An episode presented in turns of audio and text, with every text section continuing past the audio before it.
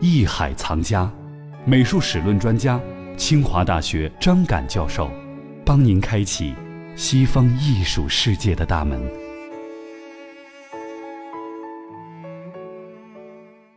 我们看到绘画其实能够表达画家他个人的一种性格特点哈。我们看到米开朗基罗他的画作就充满了阳刚之气，对。而看拉斐尔的时候呢，充满了一种阴柔之美。拉斐尔的作品确实是比较柔和，就包括这个人的性格。根据记载呢，他也是一个性格非常开朗的、非常温和的，嗯，跟所有的人都很好相处的这么一个人。达芬奇呢，实际上是一个很优雅得体的人，但他一直生活在一种其实内心世界里面，嗯，某种上讲也孤独。米开朗基罗就是一个脾气暴躁的人，他跟人很难相处。就大家根据通过后来人写的看他的笔记，包括对他的记载，跟别人很难相处，脾气很暴躁。但是拉斐尔就是不一样，那在他周围永远是簇拥着一群，今天可以说是称之为粉丝的人，是吧？实际上都是一群就是跟他崇拜他、仰慕他的人。他跟这些人可以很好的相处，他也可以跟那些红衣主教啊交往的非常的顺畅，就是情商特高。他应该是这样的一个人，可惜的就是他三十七岁就去世。如果不是的话，他可以创作出更优秀的作品。那其中最有代表性的就是说我们经常提到的雅典学院这件作品呢，在一个叫签字厅的一个小屋里面。签字厅呢是教皇的一个办公室，签字厅本身并不大，是长呢是八米多，宽更窄一点，就这么个屋子里面几十平米。但是在这里面呢，他把四面都画上画了，包括顶棚也画满，而且留下了这个人间的一幅杰作。而且他创作的时间呢，正好是跟米开朗基罗创西斯汀礼拜堂天顶画呢是同时，所以这个也显示出两位大师当年的在竞争的一个状态。在这个作品里面，大家注意的就是他在构图上是很巧妙的。人物呢，实际上基本上集中在这个画面的前景这个部分，但是大家得注意到，他中间的两个人，一个是亚里士多德，那年轻一点的，嗯，一个是柏拉图。他通过这个拱门，一层层拱门逐渐的缩小，最终远处的拱门呢，恰好就把这个柏拉图和亚里士多德给框在里面，嗯，形成了一个画框，形成了他们的背景。然后这两个人就在里面画面里面是最突出的两个人。嗯他画了众多的人物，但是这两个人最突出的。而且呢，他通过画面前面的构图呢，也是在前面的一部分是开场的。让我们的视线可以毫无障碍的直接看到这两个人，所以通过这样一些巧妙的办法，再加上它根据透视线的这个中心的灭点也在这两个人之间，所以我们所有的都让我们把视线集中在这两个人身上，这是焦点。焦点人物众多，但是主次分明，而且人物动态是非常和谐的。所以呢，这两个人呢，代表了当时的这个哲学上的思考。其实这件作品呢，原来的名字就叫哲学，它对应着天顶上的一个象征性的形象，就是哲学的形象。其实上面有哲学，有诗学。有神学和法学，它分别对应底下四幅不同的壁画。对应哲学的就是这个雅典学。其实大家仔细看的话，这里面的柏拉图的形象，那就是达芬奇的形象。那个长着大胡子的老者就是达芬奇的形象。所以大家可以说，就是说拉斐尔实际上对这个达芬奇啊很崇拜，很崇拜。当然呢，前面还坐着一个人，据说是一五一二年以后他凿下来重画的一个孤独的这个人呢，认为是赫拉克利特一个哲学家。嗯，但有人认为呢，他就是根据米开朗基罗的形象画。就是他的对手，但同时他也很尊重他，因为这个人确实是给他了很多启发。这是拉斐尔他自己的一种想法，对，还是后人的解读呢？呃，后人的解读，我觉得应该也是，因为那个形象跟传说中米开朗基罗的形象是非常接近的。他很尊重自己的对手，那个时期的人是吧？嗯，那他是很尊重这两个艺术家的。那另外还有拉斐尔给我们印象深刻的一幅画作是西斯廷的圣母哈。西斯廷圣母呢，有人认为呢，也是为尤利乌斯二世的陵墓创作的。嗯，但是呢，最终这件作品并不是保留在西斯廷礼拜堂，实际上他后来几经辗转呢，后来现在在德国的德累斯顿呃在展出，啊，也是一件非常精彩的作品。其实这里面他把圣母完全做一个理想化的处理，是一个非常优美的一个形象来表现出来。圣母抱着小耶稣基督，嗯从这个云端走来，是吧？对，教皇和一个圣女在迎接他，这也是代表了文艺复兴时期对古典美的这种一种膜拜，呃，一种巅峰。所以呢，这个代表了拉斐尔的这个创造力的一个顶峰。拉斐尔是文艺复兴时期意大利著名画家，也是文艺复兴后三杰中最年轻的一位，代表了文艺复兴时期艺术家从事理想美的事业所能达到的巅峰。他的性情平和、文雅，创作了大量的圣母像。他的作品充分体现了安宁、协调、和谐、对称以及完美和恬静的秩序。拉斐尔没有达芬奇那样经验丰富、博学深思，也没有米开朗基罗的雄强伟健的英雄气概。虽然他只活了三十七岁，却成为文艺复兴盛期最红的画家。他的风格代表了当时人们最崇尚的审美趣味，他是个绝顶聪明的人。他的聪明特别表现在善于吸取他人之长，而后加以综合的创造。他一生创作了不少作品，其中《大公爵的圣母》和《教皇利奥十世》等，还做了一些建筑设计，并为西斯廷小教堂设计画稿。他的才能又表现在他创造出最合乎当时人们的口味的形象，风格被特称为一种秀美的风格，不仅使当时人倾倒。并且延续了四百年之久，成为后世古典主义者认为不可企及的典范。拉斐尔的一系列圣母画像和中世纪画家所画的同类题材不同，都以母性的温情和青春健美而体现了人文主义思想。美术史上尊称他为画圣。如果说这个总结一下，就是说。我觉得，其实盛期文艺复兴呢，这三位艺术家，他们都从不同的角度呢，展示了这个当时文艺复兴艺术家的才华。但是呢，的确像我说的，就是他们不是全部。跟他们同时代的还生活着很多其他的艺术家，比如说有一个叫萨托的艺术家，也是非常精彩的，他的作品也非常优秀。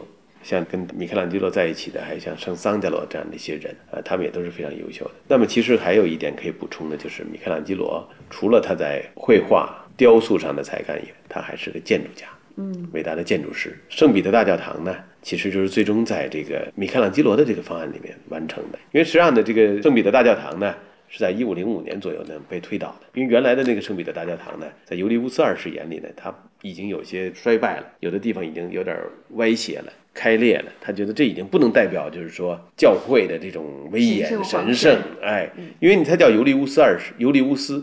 尤利乌斯的前面还有一个人叫尤利乌斯的是谁呢？凯撒，他用的是同一个名字，尤利乌斯二世，所以呢，代表了他的一种野心，他就是要把这个教皇的国家要变成一个像当年的罗马帝国一样辉煌的这么一个国家，所以呢，他把这个老的这个圣彼得大教堂给推翻了，重建。重建的过程中，当然就遇到的问题就是钱，金钱的这种短缺。当时呢，他做了有一项非常重要的举措，就是卖赎罪券。大家都知道这个德国农民战争的起源，包括马丁路德这个宗教改革的原因，就是针对他这个赎罪券。可是这个赎罪券是为什么呢？盖圣彼得大教堂。所以这个艺术品呢，跟这个宗教的这个一件建筑，伟大的建筑，其实跟这样一个事情还是联系在一起的。就一次集资。一次集资，这个集资呢，他利用他的权利是吧？一次非法的集资。当然，这个钱当然是用来以后呢，就是说一开始呢，他委托的首席设计师呢叫布拉曼特，是一个非常著名的建筑师。这个建筑师呢，当年跟达芬奇一起都生活在米兰，在米兰工作。所以今天如果大家去米兰的话呢，还能看到布拉曼特的一些作品，比如说有一个圣灵教堂，在那个教堂里面呢，因为那个教堂的空间很小，在那个小空间里，他如何表现这种深远的感觉呢？他就利用了这种视觉错觉的办法，在主祭坛后面那点呢，你感觉好像还有一个很深的空间，其实呢很浅，但是他利用了透视法这种效果呢，给你的错觉感觉，哟，它还挺深的。所以在这个建筑上那种巧思，它都能够表现得出来。而这样的一些建筑呢，其实都代表了布拉曼特的这个声誉。然后他被这这个教皇召唤到了罗马来建圣彼得大教堂。开始呢，用的这种平面的这种造型呢，是这种集中式的造型。后来呢，在他去世以后呢，由这个拉斐尔接手。他在一五一四年的时候去世了，这个布拉曼特，所以他没有完成这个圣彼得大教堂。而且当时呢，施工进度很慢。拉斐尔呢进一步接手以后呢，对这个平面做了一些修改。后来拉斐尔也有去世了，转给其他的艺术家。然后呢，最终呢落在了米开朗基罗的手里。米开朗基罗呢最终完成了这样这个伟大的一个建筑。所以他设计的穹顶，我们看也非常的精彩。他这个建筑本身是个集中式的建筑，这个穹顶统帅着整个的建筑，应该看上去非常美的。嗯。但是后来到这个十六世纪末的时候呢，做了一次扩建。就加上了前面的这个立面，有一个叫马德诺的一个艺术家来设计，但是大家就认为这个立面上是破坏了整个这个建筑的结构，就是说你在很近的那个广场上看不到那个穹顶，也就是本身这个建筑里面的最具统帅性的那个穹顶看不到了，实际上它破坏了这个建筑的这种完整性。就这种宏伟感觉不到了，感觉不到了。你看到了一个巨大的一个立面，但是呢，后续呢，到十七世纪的时候呢，又有这个叫贝尼尼的巴洛克风格的艺术家，他加了两个巨大的环廊，形成一个大的广场，形成一个大的广场，它象征着教会的怀抱，嗯啊，然后这个慵懒着来自世界各地的这个信徒，所以是一个最终完成在十七世纪才完成，是这样一个建筑，但也代表了当时人们人们的智慧。晚年的米开朗基罗以极大的热情投入到建筑艺术上，并有精深造诣，因而他也成了意大利文艺复兴时期最著名的建筑设计师之一。米开朗基罗为罗马圣彼得大教堂的建设做出了巨大贡献，他参与设计并主持过此项工程。他为该教堂设计的直径达四十二点三四米的巨大圆形穹顶，不仅气势恢宏，而且从局部到整体都是绝世精美的艺术。由于圣彼得大教堂的工程浩大，直到一六二六年才竣工。令人惋惜的是，米开朗基罗生前未能看到自己的这一作品。几个世纪来，难以数计的参观者登上这个大圆顶时，无不发出惊叹：米开朗基罗太伟大了！这个早期文艺复兴的中心呢，在佛罗伦萨；呃，盛期文艺复兴的中心呢，实际上就在罗马，因为这个尤利乌斯二世这样的一些教皇。所以呢，我们看到就是在这个西方艺术的发展过程中，教会在这个时期起过非常重要的作用。一个有见识的教皇，一个热爱艺术的教皇，他可以创造出很多伟大的杰作，就是在他手上。对。那所以说，尤利乌斯二世手上就有谁呢？那么西斯廷礼拜堂天顶画是在他时期，对吧？他委托的。那么圣彼得大教堂是他委托的。像当时的雅典学院也是在他的委托之下创作出来，有这几件作品就已经够了，很了不起了。可以看得出来，这个他的这种见识以及对艺术的这种热爱。所以，这种权力对于文化和艺术的兴盛是有着密切关系的，有密切关系的，有关系。就像我们中国也是有着爱好文艺的皇帝，那么这一时期肯定是文艺要比较兴盛的，相对比较兴盛。你比如说宋代是吧？对，徽宗时期呢，中国的绘画其实是比较纯粹的，那个时期绘画达到了很高的水平。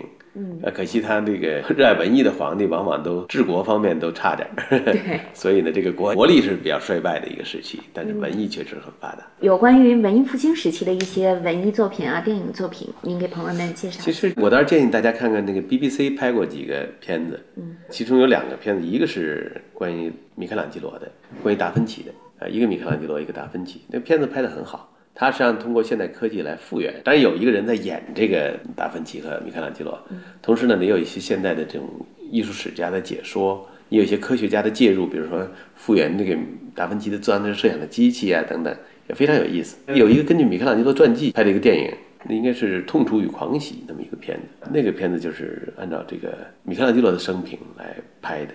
然后呢，还有呢，从他衍生出来的有一个波兰的这个片子叫叫《盗走达芬奇》。但国内都没供应了。它是根据达芬奇的一件作品，在波兰克拉科夫的一个博物馆里收藏的一件爆雕的浮雕少女啊，这样一件作品呢，展开的一个故事，当然是虚构的，但是大家可以去看看那个电影，也是对我们理解这个时期比较有意思的。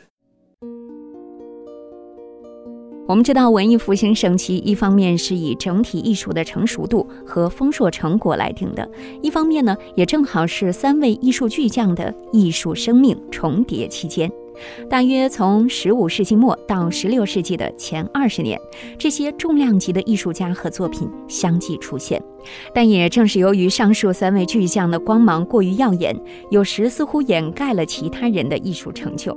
事实上，以当时艺术整体上的成就，许多其他艺术家也都达到了相当高的艺术水准。如果我们把时空范围扩大，北方的丢勒和威尼斯的提香也都在这段时间有傲人的成就。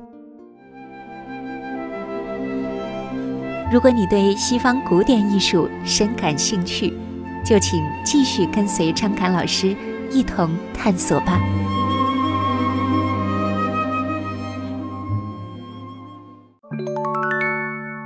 本节目由喜马拉雅独家播出。